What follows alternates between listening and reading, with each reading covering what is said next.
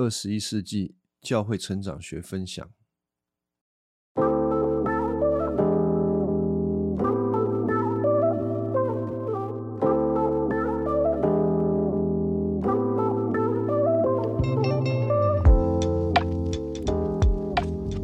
好，今天我们来看二十一世纪教会成长学的第四章——福音更新的需要啊！福音更新的需要，福音更新。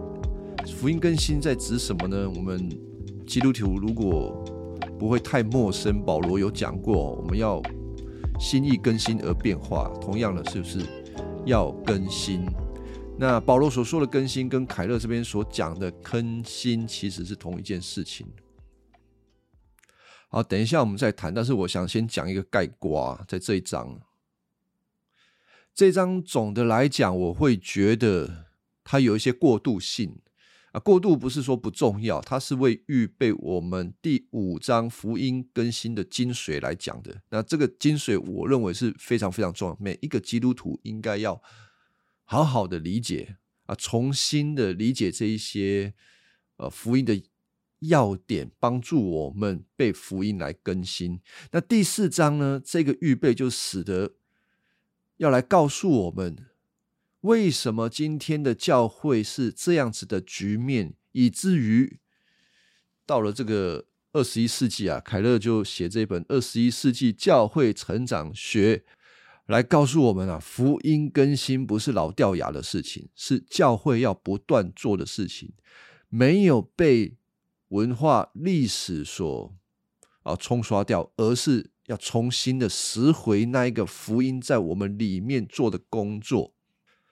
啊，所以这一章里面就会谈到福音更新的这个定义是什么，也谈到了教会的某一段历史。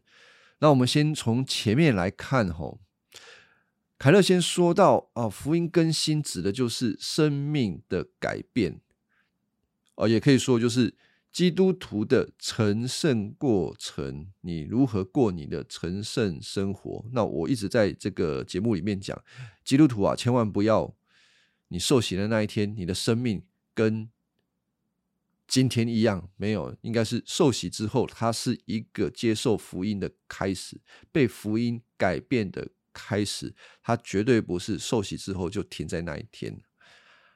那凯勒说：“哈，在个人身上，福音更新是指实际体验福音关于罪和恩典的真理啊，这里很重要哦。实际体验就是主观的经验。”关于福音、罪与恩典的真理体验啊，我要强调这么，因为很重要，讲三次。体验福音关于罪和恩典的真理，罪和恩典从哪里知道呢？圣经告诉我们，我们在讲到讲福音、读圣经，都是在知道恩典的真理，知道知信脑袋里面的。在脑袋里面的东西要成为你的思想，而还不止停在思想啊！不过你一定要想啊，你不是这样空空的哦。下一步就是体验，成为你主观的经历，那这就是一种更新。你经历到了你所信的，那经历的内涵是什么呢？经历的内涵就是，你会发现，原来你比以前更深的看见自己的内心，还是靠自己与神隔绝。啊，这是凯勒牧师讲的，我再讲一次。他说：“吼，这个更新的内涵，你要察觉并且相信自己的罪性深重，与神隔绝，其来源是比以往。”更深的看见，比以往更深的看见的意思就是，你以为你在受洗的那一天，你已经看见你是一个很糟糕的人，对不对？对呀，我们受洗的时候都会有这样子的任性啊！你是不是承认你是一个罪人？唯独靠耶稣基督的救恩才能到天国呢？啊，是啊，我们一定有类似的任性嘛，承认、相信这件事情。好。但凯勒牧师说：“你知道你是一个罪人这件事情，会在你受洗之后，不断的认识，比以前还要认识更深的看见。哦，原来我还在自我称义，原来我还在充满着不幸，原来我还在自义啊！可是我要提醒大家讲的，提醒大家一下，这边所谈的并不是说，哎呦，我受洗之后我还在自义，所以我就不在救恩里面啊，没有。不是哦，不要这样子想。你因信称义就因信称义的，只不过那一个因信称义，你先知道你所相信，但是我们实际的生活当中，你会开始发现有很多的事情，我们并没有因为脑袋所知道的、心里所相信的，然后，嗯，在我们的生活上就如此遵行，我们还是常常的靠自己。哎呦，那如果发现自己还是这么多的问题，怎么办呢？哦，原来福音就是让我们看到我们那么糟糕，结果神还是依然的爱我们啊，为我们舍己。我又想到那个凯勒牧师的老师啊，Jack Miller 会讲，会这么说：好欢喜快乐吧，福音比你想象的更伟大。还有。你也比你想象的还来得更糟。同时之间，圣灵运行在你的软弱里面，神的国比你想象的还要奇妙。而我们如何在每一件事情当中，一次又一次更深的认识呢？呃，就是要透过福音来更新呢。福音的更新要如何来预备呢？啊凯勒牧师也讲到，他认为，呃，福音的更新或者是复兴，复兴指的是群体性的，更新是个人性的。他认为，福音带来更新或者是复兴，是圣灵透过一般的恩典工具，使人得着的。那什么是一般的恩典工具？就是。传讲真道、祷告，还有圣礼，并且啊，教会领袖必须要把福音带进他们个人的心思意念当中，还有他们的生活当中，以避免他们只是学了一套知识，并没有应用在他们的生活里面，就不会得到这个啊福音的更新啊。所以啊，有的教会可能会认为。啊，我们只要教导、传讲啊，施洗、进行一些药理问答，这样子就够了啊。其实不够。哦，不是说这些事情不用做，这些事情非常的重要，而是你要使这些知识的东西落实到他们个人的生命当中，使他们能够经历福音是真实的。那教会的领袖必须要关注于会有他们的实际生活状况。啊，凯勒也谈到了一个洛夫莱斯，他在研究教会复兴的历史当中，他发现了一些特点，就是所有的复兴运动有什么样的共通点？他指出，呃，基督徒有理性上面的知道他自己已经称义啊，不过成圣就变成是他们自己在成圣，就是。注重个人的道德行为啊，在日常生活当中，常常是仰赖成圣来换取称义。呃，我在我用我的话来讲，就是你脑袋知道你是因信称义嘛，你是因为相信耶稣基督，所以被主悦纳成为上帝的儿女。好，但是你在生活当中常常是借着我做了什么，以至于我配得这一个身份。啊，我们必须做一些什么，以至于可以来到来到上帝的面前邀功。而如果我们没有做到这些事情，我们会在神的面前觉得呃有点抬不起头的感觉。那要怎么让自己在神的面前看起来诶很不错，也在教会的群体当中觉得自己是一个很不错的基督徒呢？那就是要靠自己的行为啦。比如说，啊这边举的一些例子就是。你自己的真诚啊，看起来很真诚啊，对人真诚，过去悔改信主的经历，你怎么信主的？然后常常把它拿出来，成为一种可以夸口的经历。还有最近的宗教表现，这里讲的不是你按着神所给你心里面的感动去做的，而是宗教表现，你想要换取某一些荣耀而做的事情啊，或者是。你犯错犯的少了一点，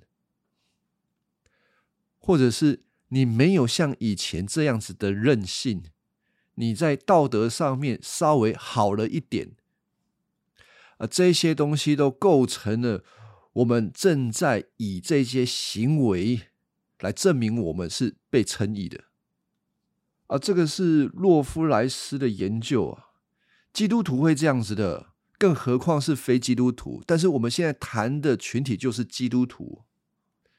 如果我们总是脑袋知道，可是我们实际生活却靠着行为的话，那表示我们这个人并没有真正的被福音所更新。所以，福音的更新是必要的，就是这一章要谈的是必要的，是需要的。因为啊，人的心预设的模式就是靠行为称义。而人预设的模式就是靠行为称义、律法主义。我们平常的生活方式都是这样子。当我们这么做的时候，表示我们并没有把福音当做是一回事，就是我们是白白领受上帝给我们一个好的形象、地位跟名声，然后借着自己的这些行为，要来证明自己是一个好的。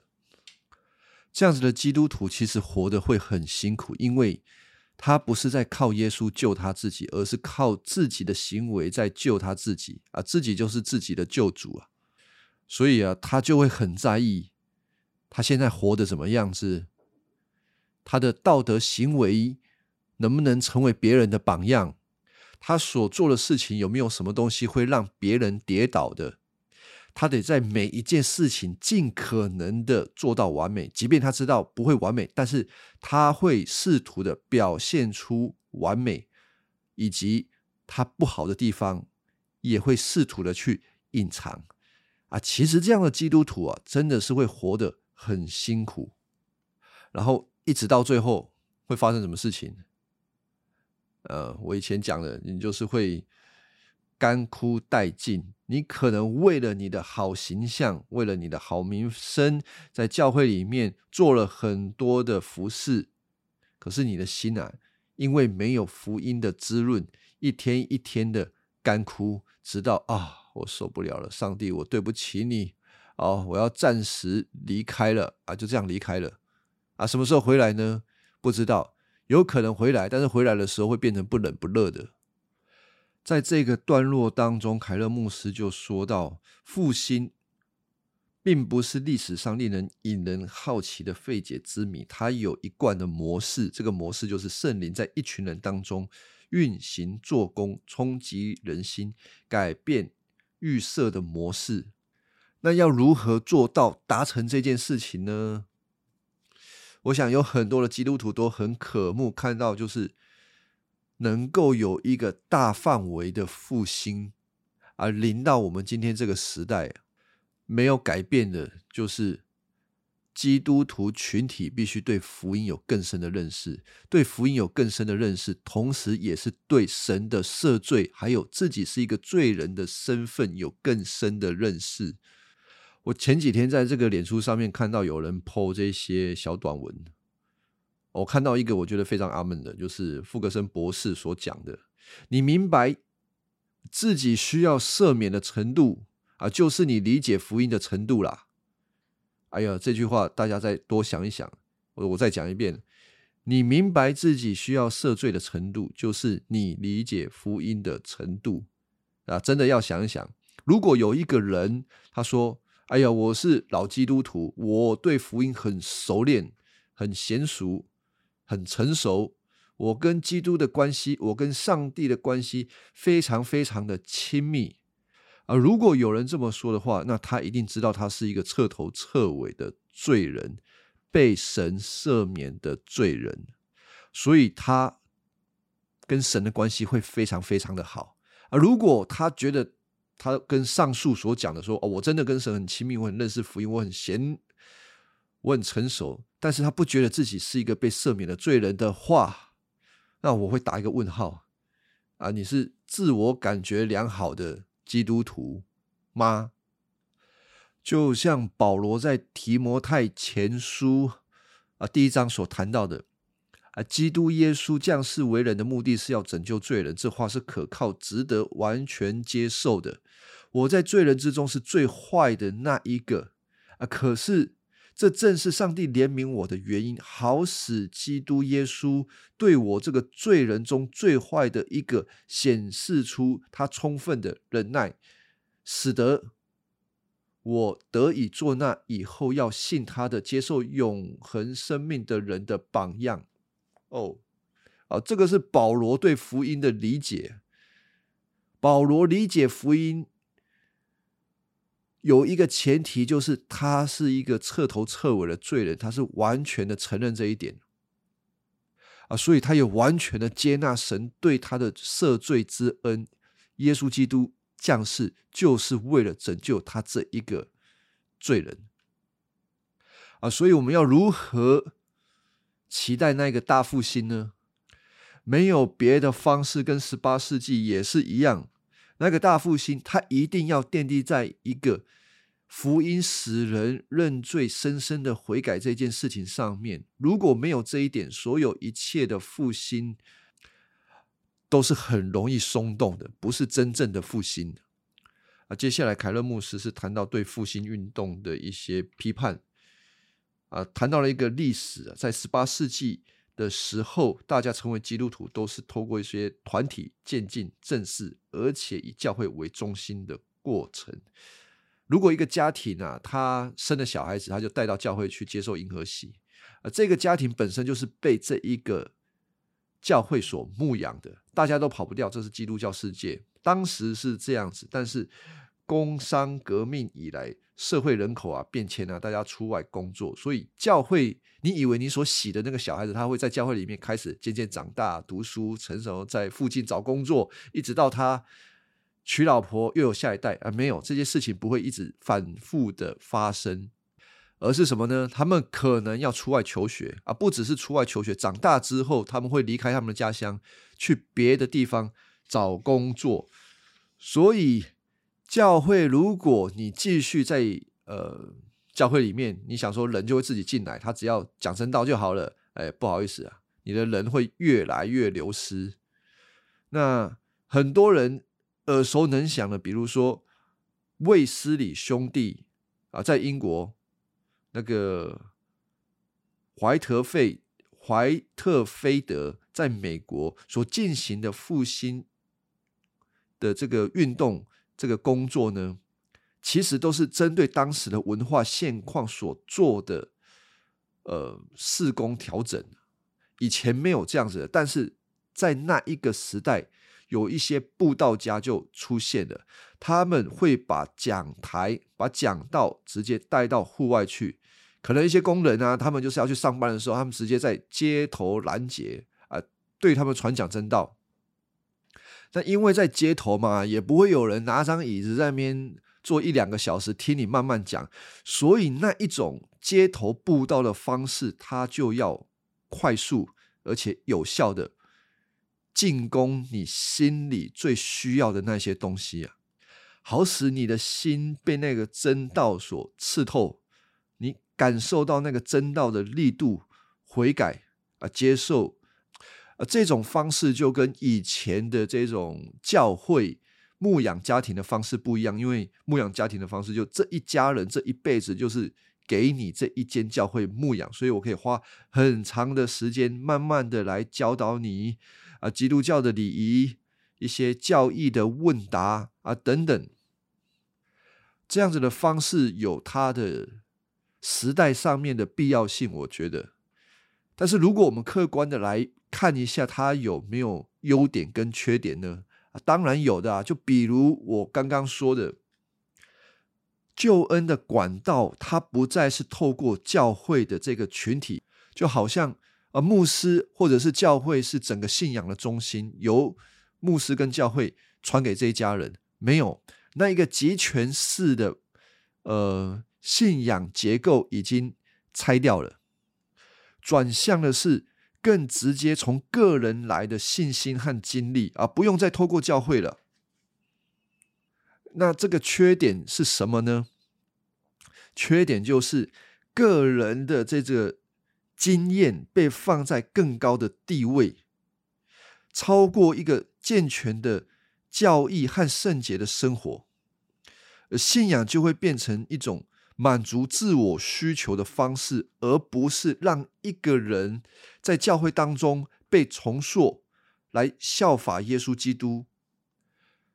其实这个很容易观察的，因为这一些信主的基督徒在街头上面信主的基督徒，他有很深的自我心里面的感受，他知道他信主了，但是他却没有委身在一间教会里面，他也很难对一个教会群体或者是教会的牧师产生一种权柄上面的认同，所以从缺点的角度来说。啊，这个会有问题啊！因为教会是基督在地上的身体。如果一个基督徒他要真的成熟，他要经历福音的更新，他必定不是个人的。他不能只注意个人的这种哦，我的心要被满足，我的感受要被满足。除此之外，他还要进到教会的群体里面。接受全方面的教导啊，并且也在跟教会里面的众弟兄姐妹有一个生活上面的团契，他才能够在各个方面对福音有更新。再来，凯勒牧师谈到今日的复兴运动啊，当然，我希望听众你不要太快的连接到台湾的教会环境，虽然台湾的教会环境在某种程度上面。呃，也是这样子的，但是我觉得很多事情是越来越复杂。但我们先看这些东西，帮助我们有一个客观的思想。这边说到吼，这样子对于教会的复兴，有人赞成，有人反对，有人会倾向在传统教会应该教会要使一个基督徒要有。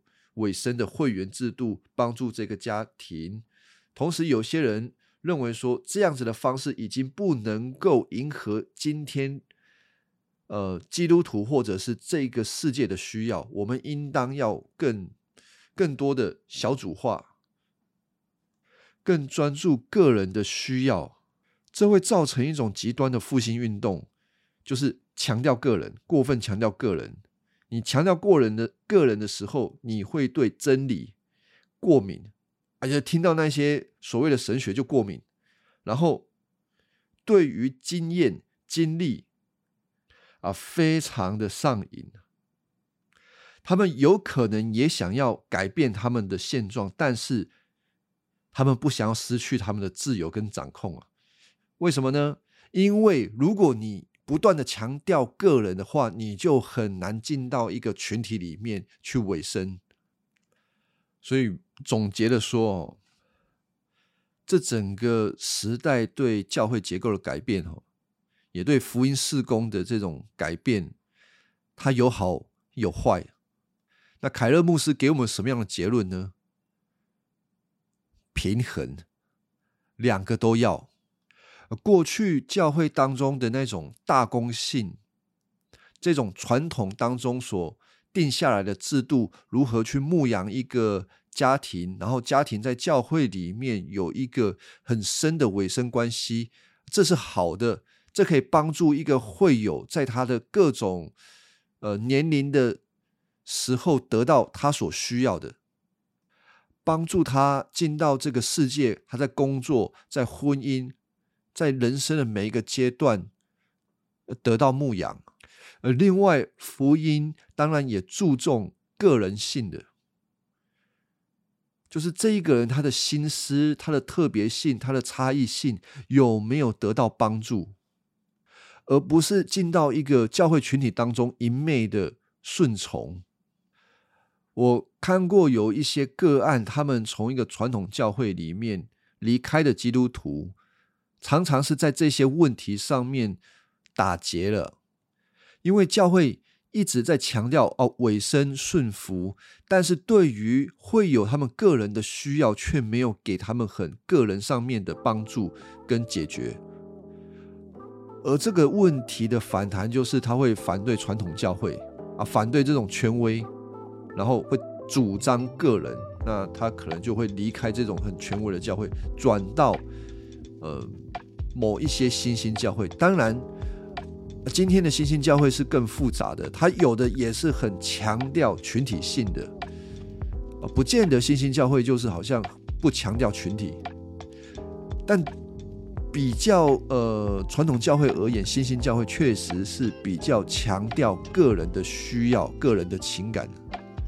但是如果一间教会，他只在乎去处理个人的需要、个人的情感哦，我觉得这间教会会被累死，因为十个人、十张嘴、十颗心，他永远搞不好、搞不定所有的人，一定摆不平的。